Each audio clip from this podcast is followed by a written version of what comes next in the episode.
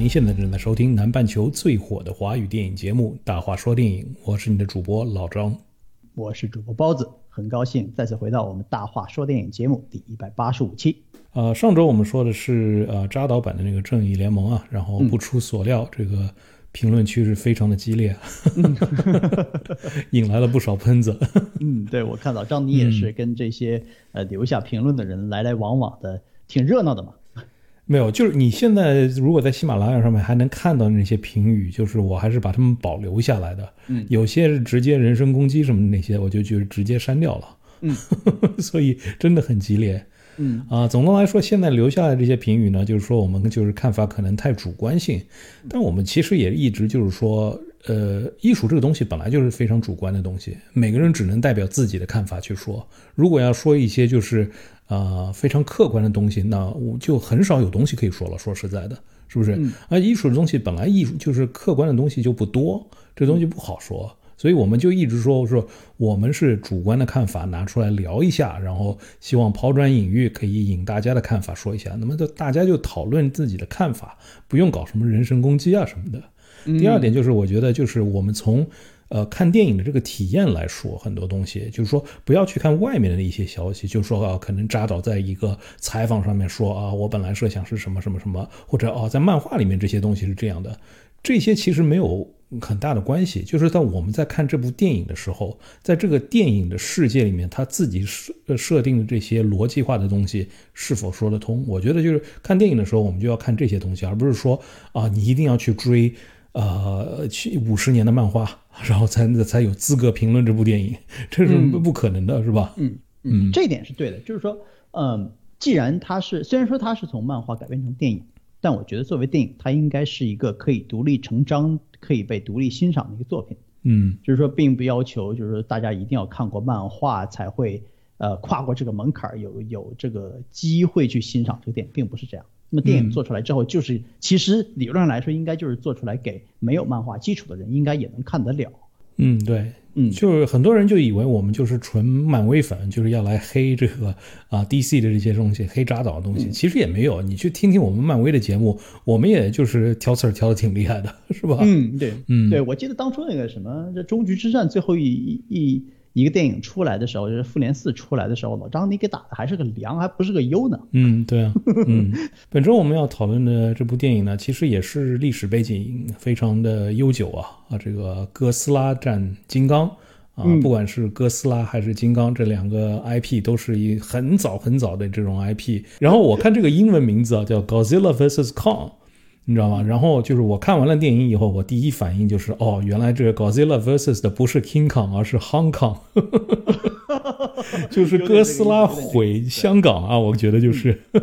这种，其实谁打谁根本不重要。你知道吗？就是在这个两个巨型的 IP 放到一起，就是两个人让他们去打呗，就这么简单。其实就是，呃，你看那个片头就可以看出来，就是像做的像个拳击赛一样，就是这一方打败了谁谁谁谁谁，然后拿到了这个啊，现在进入决赛的这个资格；那一方打败了谁谁谁谁谁，最后进入决赛的资格。就整个电影就是一开始就给你告诉你了。这就是一个呃真人快打这样一个一个样子这样一个电影，所以就不要去太注重这个背景故事啊，不用去太注重里面就是呃合理性啊这些东西都不用去想，就看这个打斗就行了，是吧？其实我觉得就是大家听说这个电影的时候，就是哥斯拉大战金刚，嗯，就是从非常有限的外围了解来说，难道你会？对这个故事里面这个逻辑性、可信性有很高的期待嘛？我觉得这个东西其实最大的卖点就是就两个大怪兽撕逼嘛。嗯，我觉得可能还是有一部分人会想到，就是可能之前看那个，呃，抗那个 Skull Island 骷髅岛那部电影里面，可能呃里面的人物啊什么的会出来啊什么的。其实我看完这部片子，好像感觉就是，如果那当年那部片子你一点都没看过，在这部电影里面一点关系都没有。就虽然是就是同一个这个电影宇宙里面的，就是等于是前传嘛，但是如果你一点都没有看的话，看这部电影的话也没有任何的影响。对，就是就是景甜这个人物不会出现的，大家放心好了，好吧？对对对，因为那个骷髅岛那个片子呢，其实是一九七十年代，就是它应该是在越战前后那个时候那个大时代背景。嗯，那个时候那个片子里面有景甜，那么就是说，现在如果在我们今天看这个片子里面，仍然看到景甜的话，那景甜应该已经至少是一个五十岁到六十岁的一个老太太了。嗯，所以说这她演不了，没这个演技。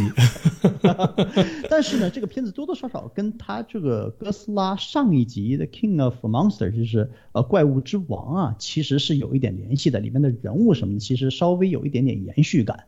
呃，很小，对，这个可能是就是之前的所有电影，可能就是呃哥斯拉呃呃 King of Monster 这部可能是联系是最大的了，但是也是其实如果你一点都没看过的话，看这部电影也是没有影响性的，嗯，是应该具呃并不影响你对这个电影的理解和这个欣赏，对，因为另外一个就是比较重要的一点就是说，其实上一个电影就是哥斯拉呃怪兽之王里面的这些人物啊，只有很少的人物出现了。在这一点上，我还是觉得挺惊讶的，因为在上一集里面，其实他花了好多笔墨去铺垫这些人物，写了很多人物。嗯，至少我以为章子怡还会出现的嘛，在上一集里面，你不认真看都看不出来，他其实演的是一对双胞胎嘛。嗯，那么到这一集里面，我以为上一集花了很长时间去铺垫这个人物啊，是不是在这一集里面会重新使用呢？也没有，他就跟那只那个 Mothra 是有关系的嘛，所以他其实跟这两只怪兽是没有太大关系的，所以不出来也是很正常的。啊，这集里面其实出来的就是那个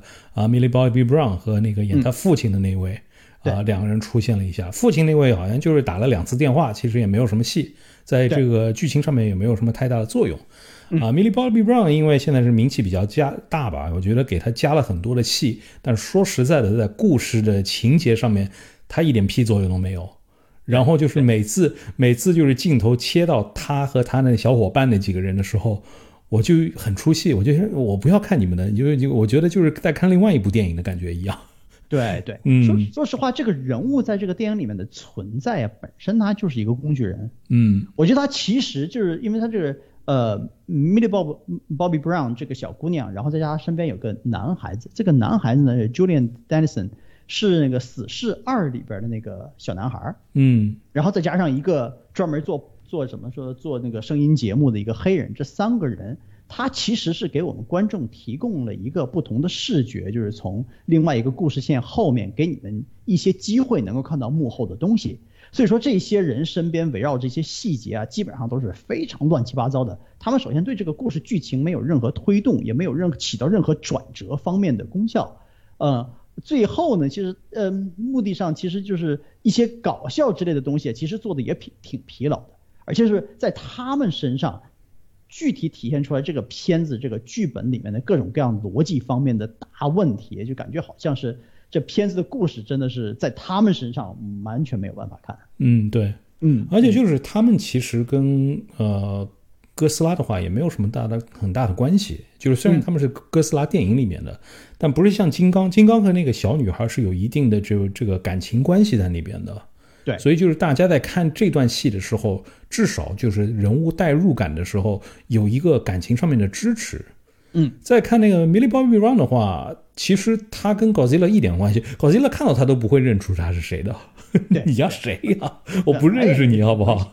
呃，在这个片子里面呢，其实呃呃，男主角、女主角呢，呃，多多少少是换了一下人物。这个男主角的演员呢，叫。Alexander 呃 Skarsgård，嗯，他好像应该是那个小丑回魂里面那个小丑演员的哥哥还是弟弟？嗯，对他们一家都是演员。对，然后那个女生呢是 Rebecca Hall，其实是钢铁侠三里面的一个女科学家。这两张面孔就是说，大家如果看到的话，可能是会觉得在哪里见过，但其实并不是一个特别一线的明星。这片子呢是呃 Legendary。Entertainment 制作的吧，但是是由那个华纳公司发行的。前一段时间在我们节目里面呢，还曾经讨论过关于这个片子的一些细节。因为 Legendary 呃最近一段时间是制作两片子，这是一个片子《哥斯拉大战金刚》，另外一个片子呢是 Dune 呃沙丘。那么这两个片子呢，因为华纳的发行方面的决定呢，说嗯要先进数码平台，然后差一点就把 Legendary 整个就是打毁了。然后就是几乎是走到了上法庭的一步，嗯，然后呢，最后呢，呃，华纳还是收回了成见，至少在这个片子上面是电影院和数码平台应该是同时进的，至少你有机会在这个电影院里面看到这个片子了。呃，那么老张，你是什么时候看的这个片子？我是今天下午看的啊。这个片子在呃中国，在澳洲呃很多地区其实都是上的比较早，在美国的话要到下周才上。所以我看完看完了以后，我在我的那个 Facebook 上面发了一个贴，然后就啊很多美国影迷就问我啊，你是在哪里看到的？怎么好好好羡慕啊什么的？我说我在澳洲看的，然后他们就说哎呀，我们看不到。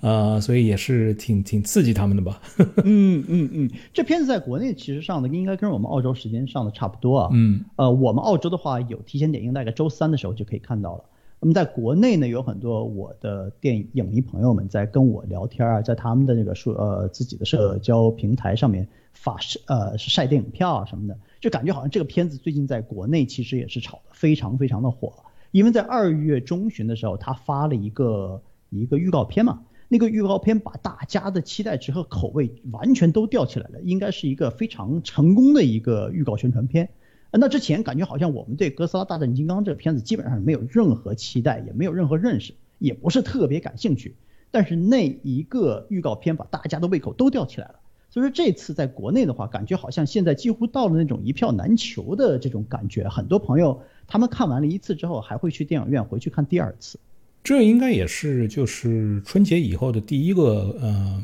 外国大片吧，特别是这种就是呃动作性的，嗯，所以可能就是大家对这个东西比较感兴趣吧，因为过年的时候看的都是这些啊所谓的喜剧吧，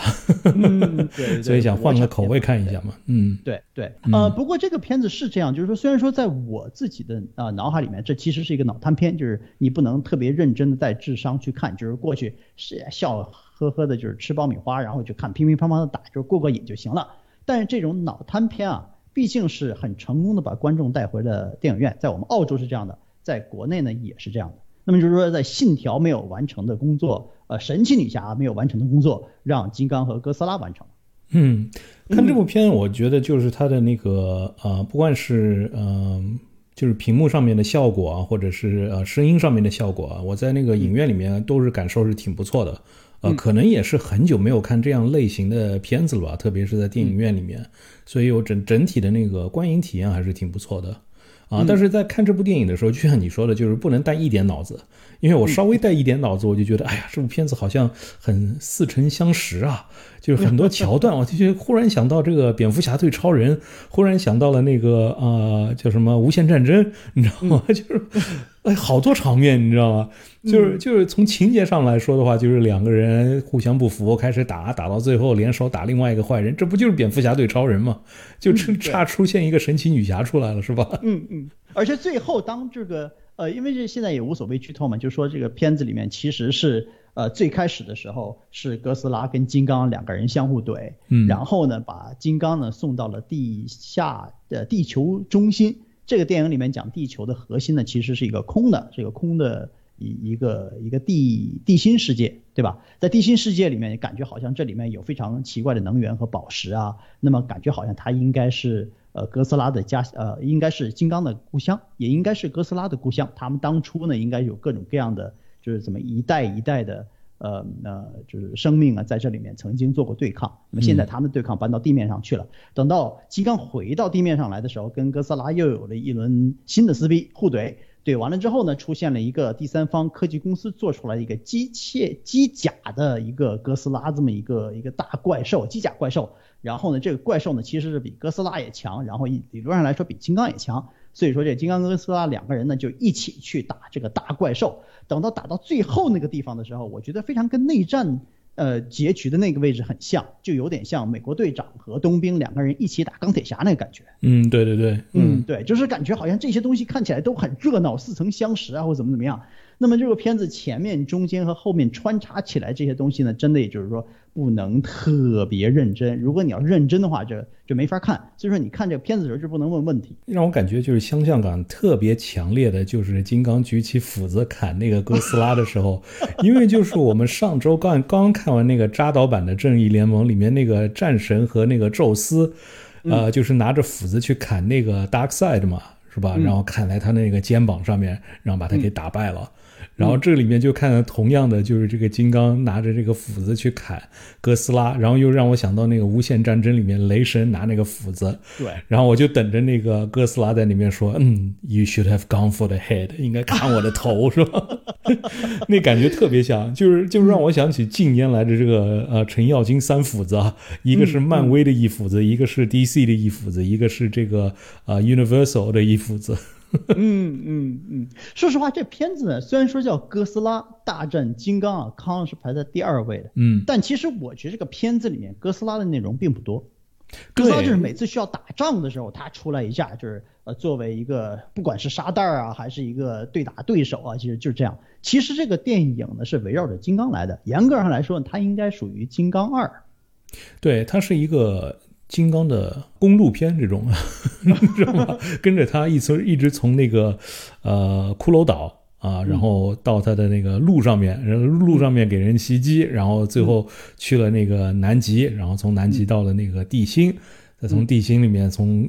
他从地心爬到香港，爬的好快啊，就一下子就上来了，感觉就是是吧？对对对，那个地方是一个很就是怎么说呢？这片子说实话有很多很多就是问题，但那个位置是。就是来的最方便的 感觉，好像是不行了，地面上需要你上来了，赶快就上来吧。然后就是几分钟之就从地心一直爬到地表面上来。对，而且就是其实。金刚它是因为就是比较像人的一样的这样一个东西嘛，所以就是我们从它的话，我们可以感受得到它的喜怒哀乐啊，再加上跟小女孩的那个关系啊什么的，是比较容易有代入感的。所以这部片子一开始的话，我们就是呃跟着金刚来走这条故事线的。哥斯拉每次的出现，就像一个，就像我们看好像看蝙蝠侠对超人的时候，很多时候我们是跟着蝙蝠侠来走的。然后蝙蝠侠在争，就是去去找那个啊石头的时候，然后突然会遇到了，呃，那个呃超人过来阻他一下什么的，是吧？然后就是这个这个感觉，就是哥斯拉会突然出来，就是阻一下那个呃金刚，也是同样的感觉。但是主主要的这条故事线是跟着金刚在走的，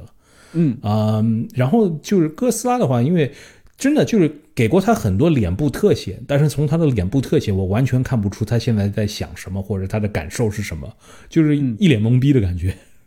所以这条故事如果是选择着跟着金刚走，是有一定道理的，因为我们就就是从他的表情啊什么的更容易感受这个东西。包括两个人在打的时候，我也是就是看金刚打斗的那些动作，我们都是看得比较清楚，看得比较明白的。但但哥斯拉在打的时候，基本上就是靠侧面去撞人啊什么的，因为他的两只手也比较短，你说也不可能就是用手去打别人，不是靠尾巴就是靠肩膀在撞，然后要么就是咬，要么就是喷火，是吧？嗯，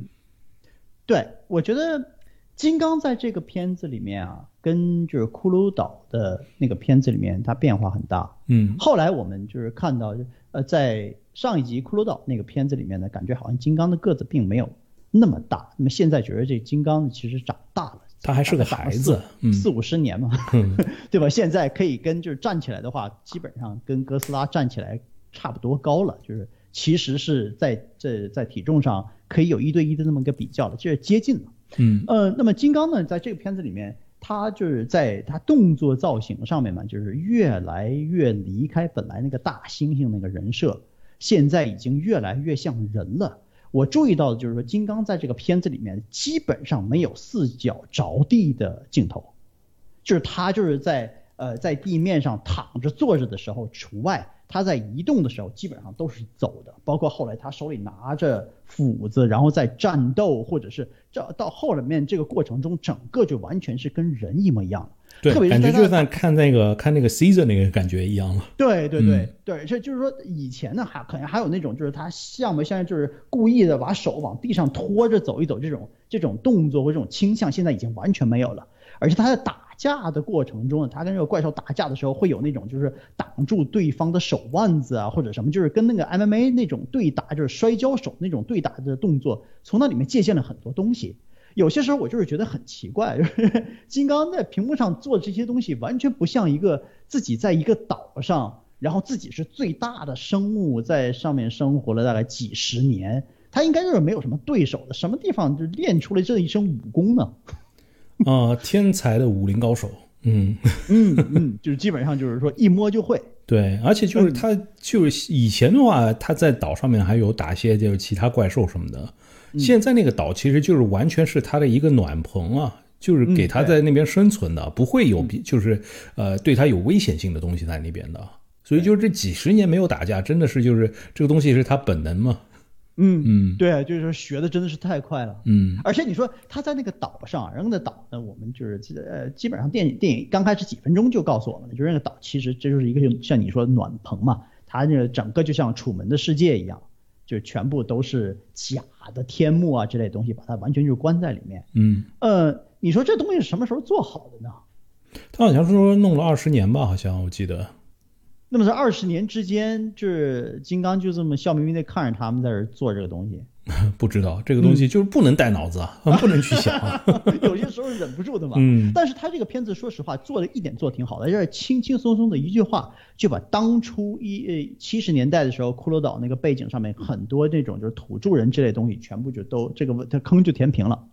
就是说，因为一个大风暴的原因，这个岛上所有的土著人都死了，就剩这么一个小孩儿。然后这个小孩呢，就基本上就是被这个女科学家救了。然后这个女科学家呢，就是跟小孩一对一的一起跟这个金刚在这个岛上生活啊什么的。然后金刚跟这个小女孩慢慢发生了就是感情上面的联系。呃，基本上就是呃这这个设计，而且这个女科学家这个人设呢也是比较奇怪的，就是说感觉好像她是政府派来的还是怎么样？就是说金刚去哪里，金刚怎么怎么样，金刚好像就是他就是金刚的管理员一样，他说金刚可以做什么事情，金刚就可以做什么事情。他后面的背景什么的，我们都完全不知道。但是如果你真就是以一个科学家的角度上去理解的话，他其实更像是一个管理员。他其实没有一个存在的必要，就是小女孩有存在的必要，因为她可以跟金刚做手语。为什么我说那个金刚跟那个 Caesar 越来越像？因为他金刚也会手语在这个里面，对对就就跟我们第一集跟那看 Caesar 学手语一样，感觉是。嗯那 Rebecca Hall 的这个呃这个角色为什么说是就比较多余呢？其实它存在的唯一的用处就是他和小女孩说话的时候，可以把这个这个事情交代给观众。嗯，你知道吗？就完全一个叙事的这样一个人。除除此之外的话，他在这个电影里面其实没有很大的作用在这个里面。嗯。还不如那个就是那个呃开飞机的那个男的，是吧？至少他还最后来一个呃用用飞机去电他一下什么的，对 对。至少还是有剧情上面有贡献的。但是就 Rebecca Hall，我觉得挺可惜、挺浪费的，因为我看预告片的时候看到 Rebecca Hall，我还是挺喜欢这个演员的嘛，所以还想看看他在里面做些什么事儿。但是真的觉得是就是解释解释事情的，嗯对，因为这个剧本吧，给这个小女孩安排她不说话，我觉得这其实也就是为了给 Rebecca Hall 这个人物角色，就是稍微增加一点功能。嗯不然的话，这个小女孩可以直接跟就是那个男的那个开飞机的那个人直接交流的话，这个 Rebecca Hall 这个女科学家就完全没有必要。或者就让小女孩年纪大一点，就是没有 Rebecca Hall 那么大，但是可能是一个呃十七八岁这样一个小女孩，是不是？也是可以说是跟金刚一块长大的，有一有一定的这个呃，就是有一定的这个感情路线在这上面。但是她可以不是一个聋哑人，但是她会手语。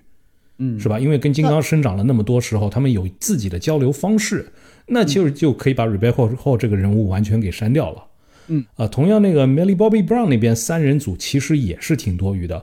就是他们就一定要给 Millie Bobby Brown 有戏，因为他现在是一个比较红的明星。有粉丝是吧？对，然后旁边的那个就是很胆小的那个小伙伴，其实就是为了让他他们之间可以有台词，所以才加进去的。这两个人是完全没有贡献的，唯一有贡献的，我觉得就是那个黑人，就是也是一个呃语音博主嘛，是吧？可能在喜马拉雅上可以找得到这个黑人大叔，是吧？然后就是主要推动故事的都是他，就是最后的话，那个酒洒不洒，其实不让那个小孩去做，他自己把酒打翻了，也可以达到同样的效果，所以根本没有必要有那两个人物的存在。嗯你说这个像你刚才说这点啊，我觉得有有一个问题，就是如果你把这个小女孩年纪变大了，然后去掉了 Rebecca Hall，那么这个小女孩呢，她就在跟 Billy Bobby Brown、呃 Millie Bobby Brown 抢戏，啊，有那么撞两了，人设有点撞了年。纪差不多，嗯对不对？就是撞了。呃，另外一个你说就是关于那个呃东西倒，就是怎么把那个酒倒到键盘上，最后导致那个电脑失灵那个位置啊，嗯我看到那里的时候，我也觉得有点奇怪的，因为你说其实它那么大一个电脑，对不对？你把那一瓶酒倒在上面去的话，其实就等于其实你把一杯饮料什么的倒在键盘上，我并不觉得那个东西会让就是电脑就是失灵到那个程度，但是这也是属于应该是就是它那个，而且就是一个 terminal，它都不是一个主机，是不是？你倒上就是没有用的。但是有一点我是很肯定的，就是说这个黑人大叔他做这个声音节目啊，哥斯拉一定是听的，因为哥斯拉如果不听的话，怎么知道什么地方这个公司里面在研究什么东西，然后他就定点去踩点儿，然后就先去美国佛罗里达去把那个工厂干掉了，然后又跑到香港去干，因为他能感觉到那个东西的存在啊，那个东西里面的它那个能量就是用其他的那种 Titan 的那个 DNA 什么来做的嘛。所以就是他就感觉到这边就有一个其他的 Titan，他就是要过来打架的，呃，哥斯拉也是就是一个挺大流氓的这样一个人物吧。反正其实哪里有 Titan，我就要找他打架，一定要把他给打死或者打败。反正我就是王嘛，是吧？不可能不不能让有另外一个地痞流氓在我的地盘上存在。嗯，你还说哥斯拉表情不是特别多，我觉得这个片子给我们最大的一个贡献，指定就是大量的表情包。我觉得就是给他很多特写，但是真的就是你看不出什么东西，就是在那个情节上，你知道他是在愤怒，但是你光看他的表情，如果我就截一张图出来的话，就是把这个剧情全部去掉，就截一张图给你看，你绝对看不出这个时候他是什么表情。是你觉不觉得他们在运运金刚去南极的那个船，对于金刚来说有点小？对，而且就是他们完全没有解释他们怎么把金刚给弄上那个船的。你知道吗？解释呀，就这这个东西，这个东西就是它就去掉了，所以就是你刚才问他们这个东西是怎么造出来的，我觉得也差不多吧，可能给他打了个麻醉，睡了几天，然后他就突然就已经在这个暖棚里面了。可是你知道，金刚啊，他个子已经跟哥斯拉一边大，对吧？就是能让金刚昏倒的镇定剂这个剂量，也应该能让哥斯拉昏倒。嗯。就如果要是能把金刚干睡着着，然后把他身上装上各种各样的铁链子，把他锁起来放在一个船上，那么我们理论上应该来说，就是人类应该拥有对哥斯拉做同样式的能力。第一，哥斯拉皮厚；第二，就是猿人和人类的可能基因比较相像，所以就是我们对人类有效的这个麻醉，可能也在金刚身上以前也没试过，但是就这一试就灵了。但是这个东西是否对哥斯拉有效，估计是没有用的。所以就是品种不一样呗。嗯，虽然说这个东西估计不准，但有一点我估计指定是准的，就是说金刚在那个岛上非常不开心。嗯，我觉得一个很主要的原因就是因为没有雌性，已经五十多年了，就他自己一个人硬汉一根就在这个岛上挺着。然后要是我，我也不开心。嗯，而且就是说他已经解释了地心这个世界吧，就是嗯有各种各样的通道能通到地表面上。然后就说，骷髅岛呢，其实应该也是一个这么一个通道，要要不然的话，你没有办法解释这个这个金刚怎么会突然间就出现在骷髅岛上的。就是说，在电影电影里面的台词，我今天第二次去看的时候，我也看到了，就是说他是这么说的，就是骷髅岛其实应该也是这么一个通道，可是他们不，他们就一定要在南极呢找这么一个通道，然后把这呃这猴子呢和这飞机呢都从南极扔下去。所以说造成了这个必须的水路走，水路走完了之后不行，再给金刚已经完全把枷锁都去掉了的金刚重新搞睡着，然后再飞机再再运到南极去。但是说实话，这个这个地心世界本身虽然它的存在是一个非常让人难以接受的这个逻辑方面的一个挑战，你真看到地心里面设计的那些东西还是挺走心的。呃，我是觉得就是里面有很多石头都是被雕刻出来的，那个是那个啊，金刚的先辈他们已经就是你那么聪明，可以就是雕花雕刻东西了吗？嗯，这个就是觉得，因为不可能是人做的嘛，是吧？对对对，啊，所以就是。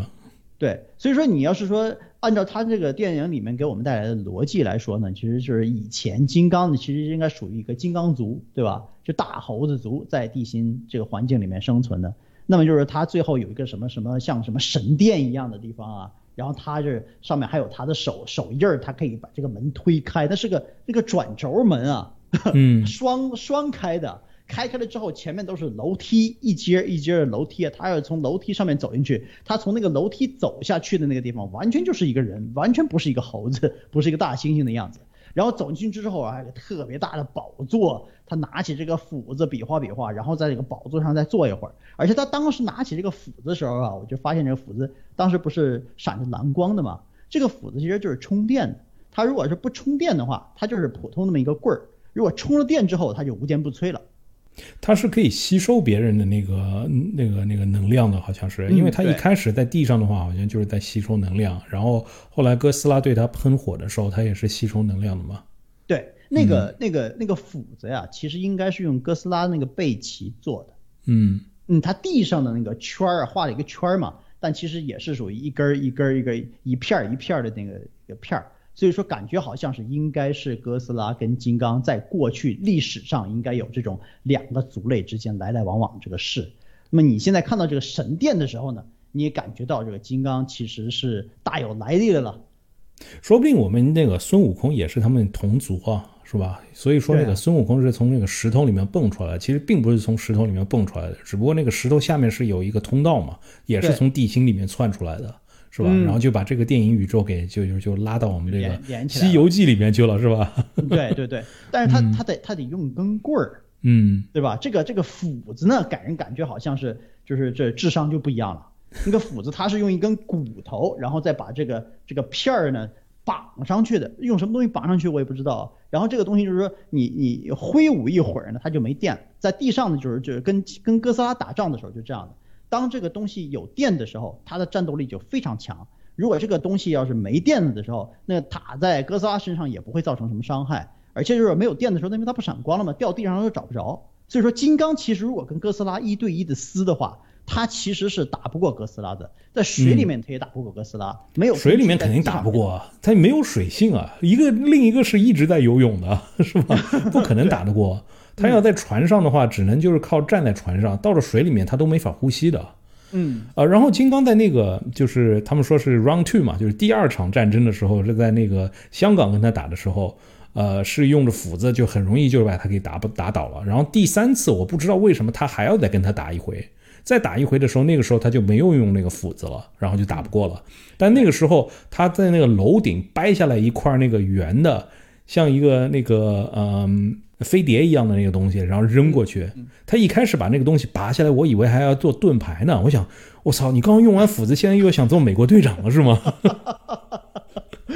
有这感觉。当时是确实以为他可能会用那个盾牌用稍微多一点，长一点时间。他那个最开始的时候跟哥斯拉撕的时候是在夜里。嗯，所以说那个斧子在手里面拿着那个斧子，当时是有电的，所以可以找得到。当第二就是第二轮打完他胜的时候，其实他也是有点昏迷了，然后那个斧子已经没有电了。斧子没有电的时候，在夜里他就找不到。但是第三场是他去挑着去打他的啊，就是说你第二场赢了就是可以了，趁就是趁好收手呗，是吧？整个故事，因为我们是跟着金刚走下来的，我们一直觉得其实应该是最后。啊，应该是主角嘛，应该是金刚获胜的，但是并不是三局两胜的话，其实是哥斯拉胜的。对，但是后来等到这个机甲出来的时候呢，说实话，这个机甲怪兽已经是在打没有什么力气的哥斯拉了。嗯，所以说这机甲怪兽如果是说跟哥斯拉两个人都是很精神的时候对决的话，哥斯拉也不一定输。呃，不知道，因为我看那个机甲的，它那个拳头上面都会是带着火打的嘛。都是带着能量的，然后它还有就是短程飞行的这种，就它如果冲过来的话，是有推进器来推着它往前面冲的，所以从力量上来说的话，它其实比哥斯拉要厉害很多。嗯，而且就是一开始那个东西是人类造的，但是后来的话，它其实是被上一集里面那个三头怪的那个头控制着的。对。所以这个东西其实我觉得这个这一点其实做的挺不错的，因为那个三只头的话，它本来就是有精神控制能力的，虽然它死了，但是它的那只头还在那边控制这个东西，这一点我觉得做的挺好的。嗯，对，的那个想法挺不错，就是说，呃，设计是一个人坐在其中一个头里面，然后利用这个头跟头之间这个精神互换力，然后机器呃机器怪兽里面其实装着另外一个头，这样就就可以。完成这种无限的这种控制的方式，嗯，但其实是有一点点人家的这个意识还存在，所以说关键时刻能力到了，就就基本上就反杀了嘛。嗯，而且这个机械呃哥斯拉，我觉得就是总的来说造型上面还是，我觉得还是比较可以的，就是看上去还是嗯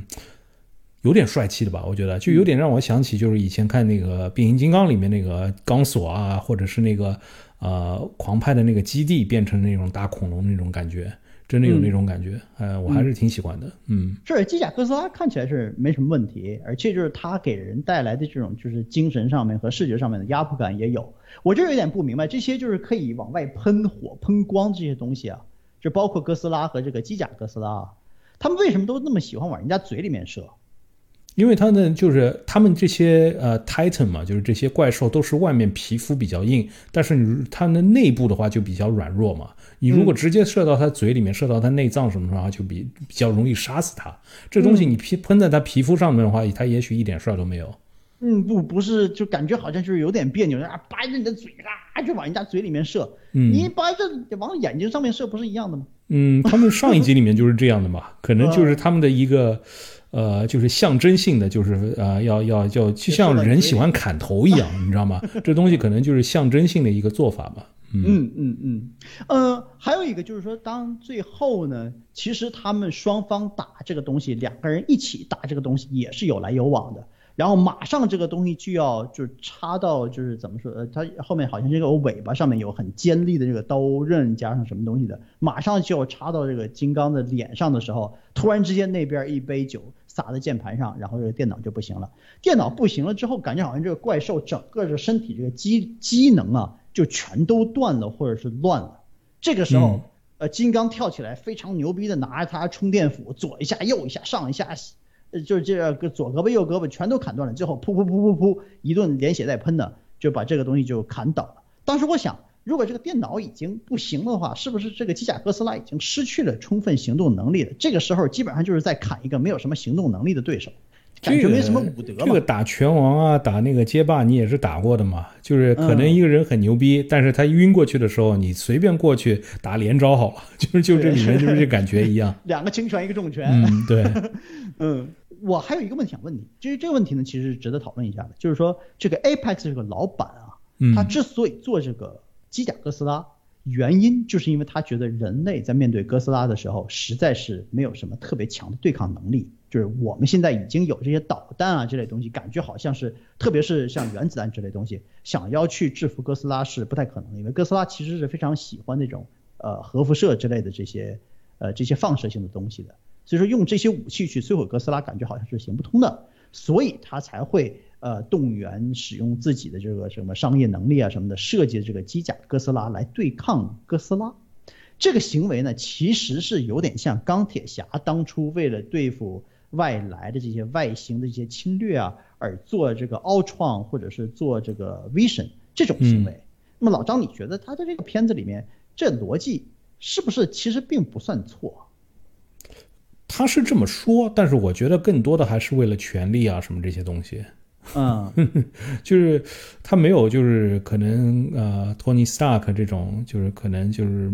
没有向权力方向的这种期望吧，但我。从他身上，我是看到他这就是可能是私人这种贪欲性特别强大。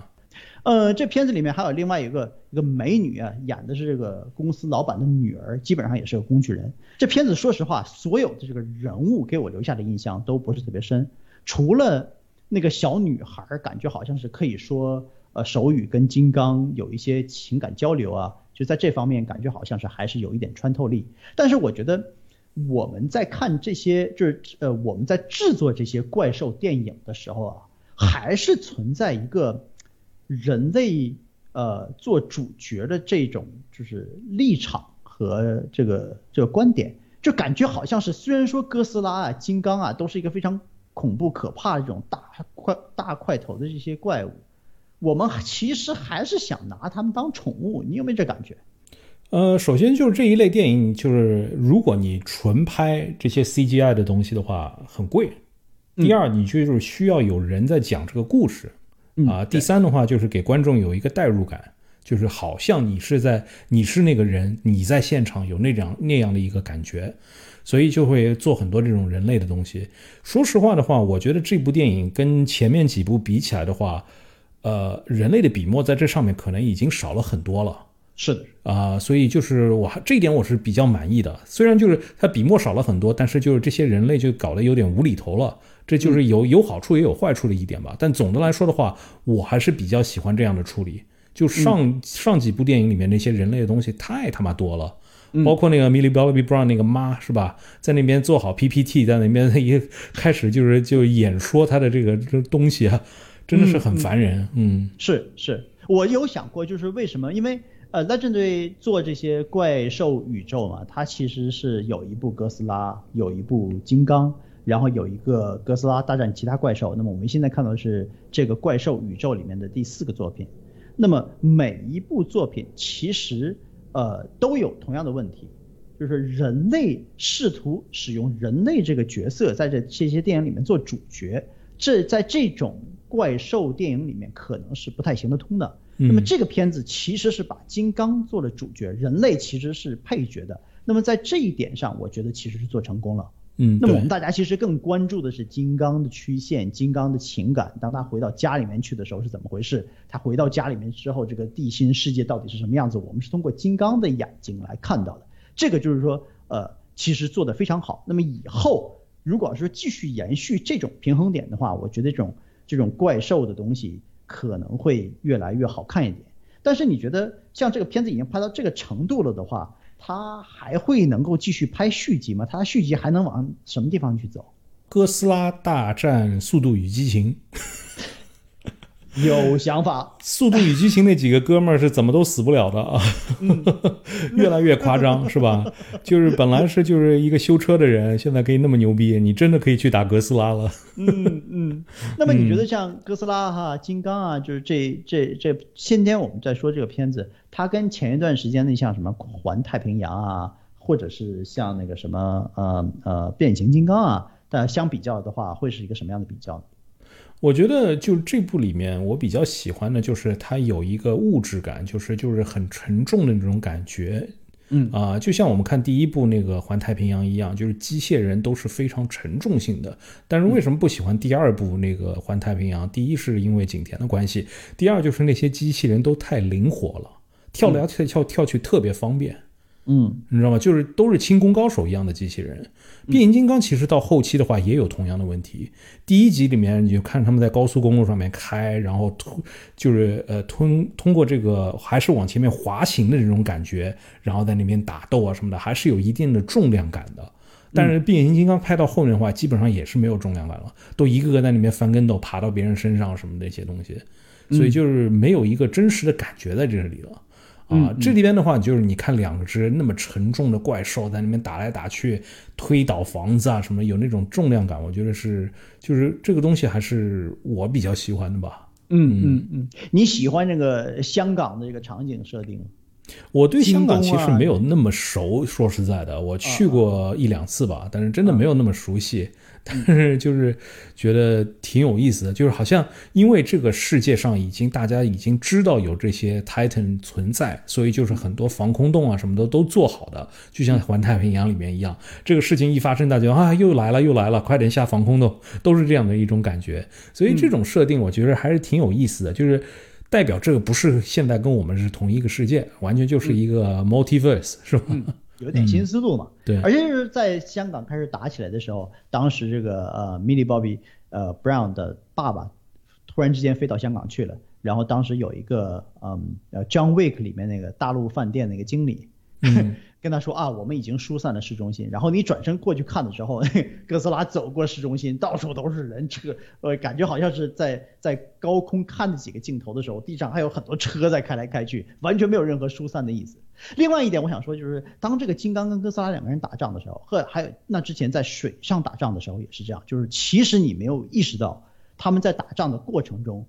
会死很多人，嗯，就是个城市破坏成这个样子啊。就是说，其实有点像那个当初呃超人跟那个佐德将军两个人在打仗的时候是一样。他们的能力如果是这么大的话，相互之间硬刚起来，那么殃及池鱼是难免的。就我这闭上眼睛想一想，香港到底会死多少人？如果这个东西真在在那个世界里面，就是人类已经习惯这些东西了。就上一集那个那那么多怪兽是吧？然后就很多城市都会一个个被各各种各样的怪兽所攻击嘛。嗯，所以他们其实也很习惯这些东西了。那个宇宙里面的人，就是防空洞，就是每个城市都有防空洞嘛，就随时准准备好这个灾难会发生的嘛。嗯嗯嗯嗯，而且我现在看第二次这个电影的时候，就是其实就是特地过去看一看香港那些街景，想看一看到底有多少我们国内的品牌啊，什么东西做了这个投资宣传方面的努力。但感觉好像是除了京东之外，并没有其他特别大的牌子出现在香港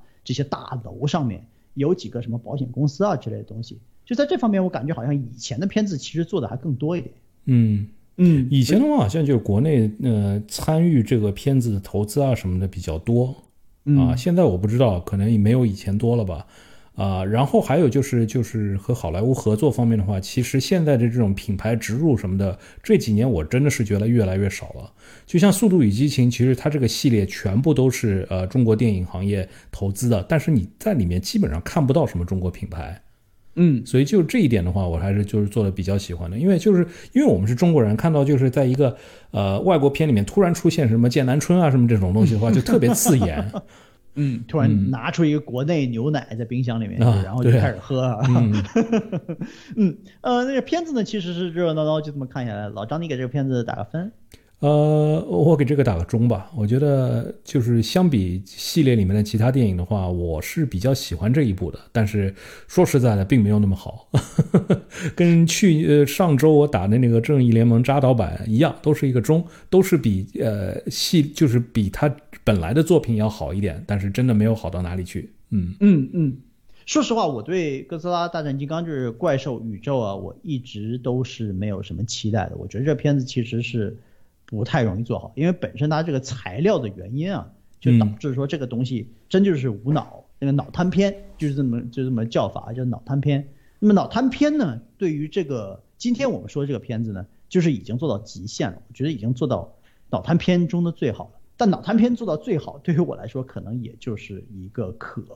就跟你的打分是差不多的。这片子看看是非常热闹的，而且我相信那之后呢，就是属于那种就是 guilty pleasure。这种说法就是时不时的拿出来重新看一下，但它绝对不会是一个真正能呃变成一个里程碑式的作品啊什么的。而且就是这个东西完全是一个娱乐方面的价值，我觉得从这个角度上来说，它能把大家都带回到电影院里面去，这已经算是它最大的成功了。对，就是这个娱乐价值还是挺高的。啊，虽然给他打个中，但是如果就是呃，大家问我是不是会推荐去看这个电影，其实我还是挺推荐的，因为这段时间真的就是没有什么其他的就是这种爽片可以去看嘛，所以这部还是挺推荐的。OK，我们再看看本周还有什么其他的电影新闻。首先第一条呢是迪士尼最近呢，呃，宣布将几部近期的电影延期上映，其中包括漫威的黑寡妇电影呢，从五月七日延期到七月九日。并且呢，同时会在 Disney Plus 上面发行。上汽的电影呢，从七月九日延期到九月三日，因为七月九日这个日日子呢就被黑寡妇拿走了。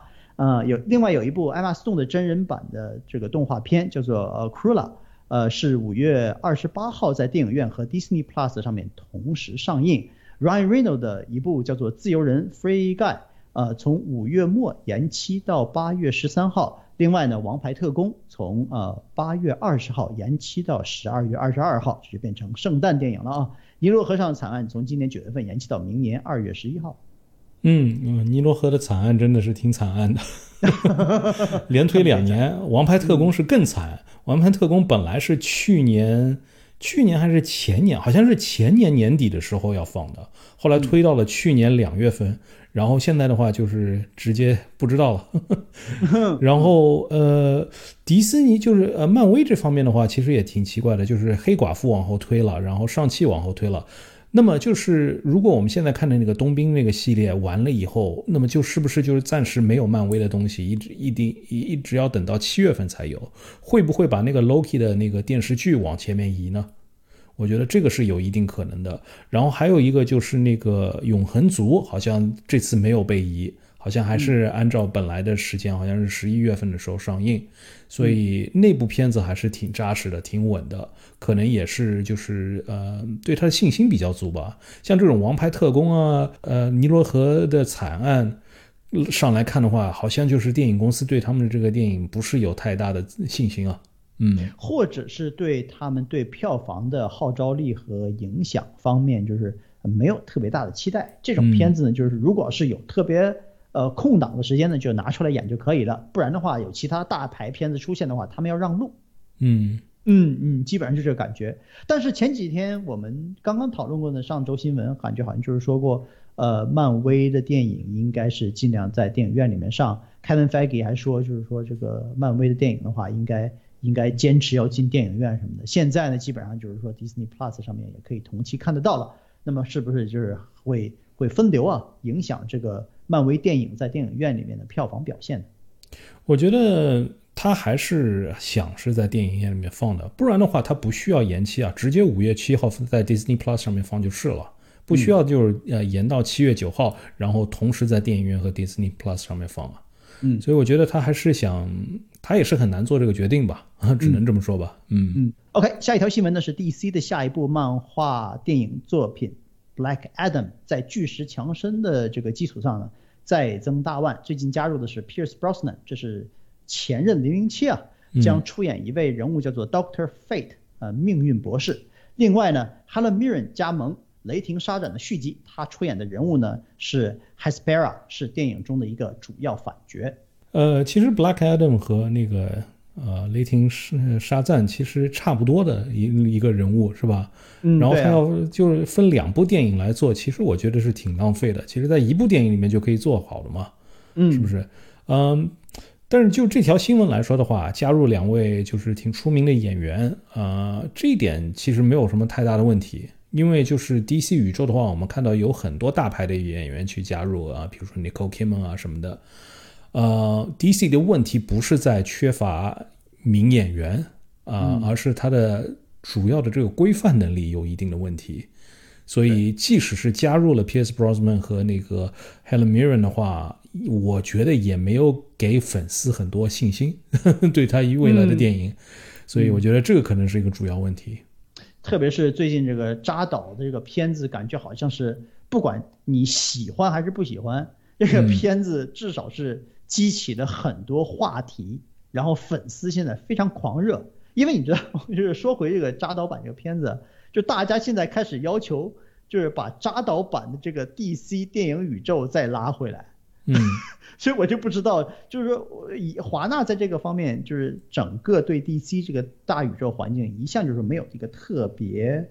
特别清晰的一个前途和方向，感觉好像是他这里也做一下，那里也做一下，哪个电影挣钱了就往哪个电影的方向多走一步，就这样，就完全没有一个特别执着的这种这种感觉和追求，一定要要往哪个方向去走。像我们今天说这个哥哥斯拉大战金刚啊，这已经是这个电影系列里面的第四个片子了。但是呢，它第一、第二、第三，它成功不成功，有多成功都无所谓，它继续往这个方向上去铺垫。最后，当我们看到第四个片子的时候，哎，你看这个气氛起来了吧？那么 DC 呢，感觉好像就是缺乏这个耐心啊，所以说在这一点上，它真的是挺被动的。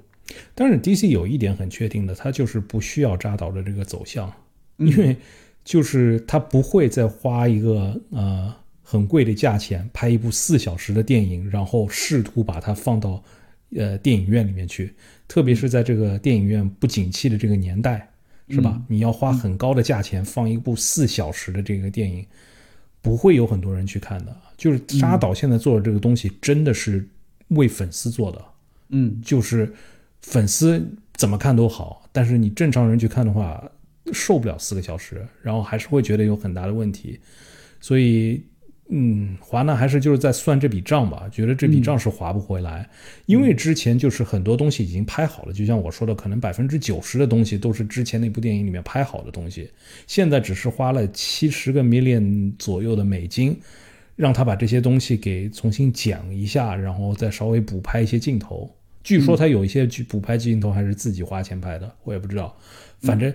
这样一个打算的话，呃，华纳觉得这个是算得过来的，是不是？我只是多付了呃七十个 million，七千万，对对啊。然后，但是你要让他从头开始做这些东西的话，够呛。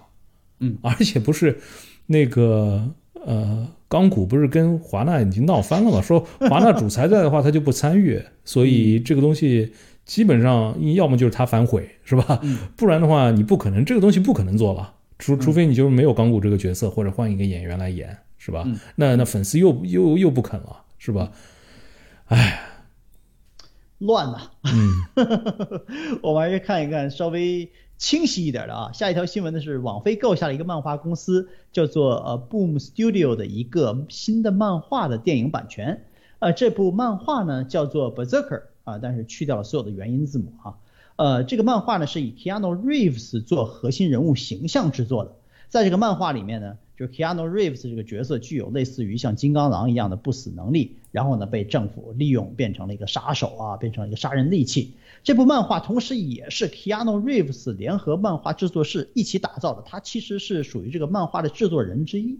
网飞在计划拍摄这一部电影或者是电视剧基于漫画的这个作品的时候呢，同时也是计划请 Keanu Reeves 出演电影主角。这个呢，就是现在是确认的，这样应该是他的第一部漫画英雄电影。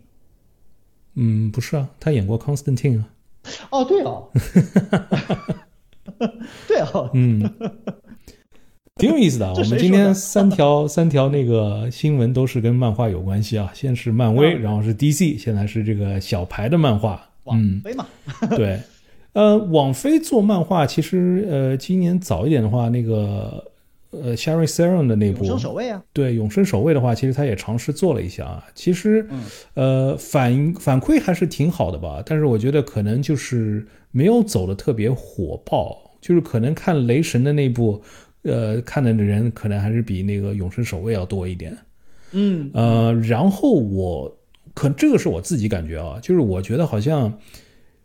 这几年有点过度的消费 Keanu Reeves 了啊，你知道吗？就是这个东西可能我不知道这个东西等它做出来的时候，Keanu Reeves 还有没有这个呃品牌效应那么强烈，就是大家为了 Keanu Reeves 去看这个东西。因为之前就是 Keanu Reeves 就是为了要帮做那个游戏 Cyberpunk，然后那个 Cyberpunk 做出来以后，现在是给所有人给他骂的很惨的一个游戏，所以他的开始人设稍微有点崩了，我觉得，嗯而且实在想不出这个呃《黑客帝国四》能好到哪里去，所以我真的就是稍微有点担心，就是有点过分消费了嘛。嗯，Keanu Reeves 也是属于一个传奇啊，演技那么差，但是还混这么好，而且混了这么长时间。但这个东西挺有意思，就是说他自己做这个漫画，画的是他自己，然后呢，通过这个漫画又给自己得到了一个电影机会，是自己给自己创作工作。作为一个演员，能够达到这个高度和这个核心水平的话，其实也是也是挺不容易的。呃，等他那个片子出来，说不定会有影评人说，呃，这个就 Keanu Reeves 演的和就漫画里面这个人物完全不像。我看了几页，就是这种就是抓屏的这个漫画嗯，就感觉好像第一呢，就是这个漫画呢非常非常的血腥。我看了几页这个网上抓屏的这个漫画，就是没有故事性，但是看了一些呃几几页，就感觉这个漫画就是特别血腥。那么就是说，如果是 R 级这个东西的话，可能是跟他现在我们比较习惯看的他的这些像什么疾风特工啊之类的东西风格类似。那么金刚狼这种不死能力呢，在永生守卫里面几乎是一模一样的东西。我觉得这个这个概念可能是炒的比较比较过度了。嗯那么嗯没有什么新的就是能力方面的设定和想法的话，这个东西很有可能最后就变成了一个非常类似于呃呃疾风特工的这么一个就是风格大于内容深度的这么一种作品，好看，但是过瘾，但是看完了之后很容易就忘。行，那么这周我们就暂时说到这里，还是希望大家可以喜欢我们的节目，把我们的节目多分享在你的朋友圈、微信群、微博上面，啊，更告诉更多喜欢影视的朋友一起来加入我们讨论电影。呃，那我们现在所有的节目都可以在国内外各大的播客平台上面可以搜索得到，只要搜索“大话说电影”。呃，对于我们的节目或者讨论的电影有任何的问题或者话题讨论，都可以在各大平台中跟我们留言，或者加我们的微信公众号“大话说电影”，从中得到进入我们微信群的方式，来我们的群里和那些志同道合的影迷朋友一起讨论电影。还是再次感谢大家对我们第一百八十五期节目的收听和支持，我是主播包子，我是老张，下周再见。下周再见。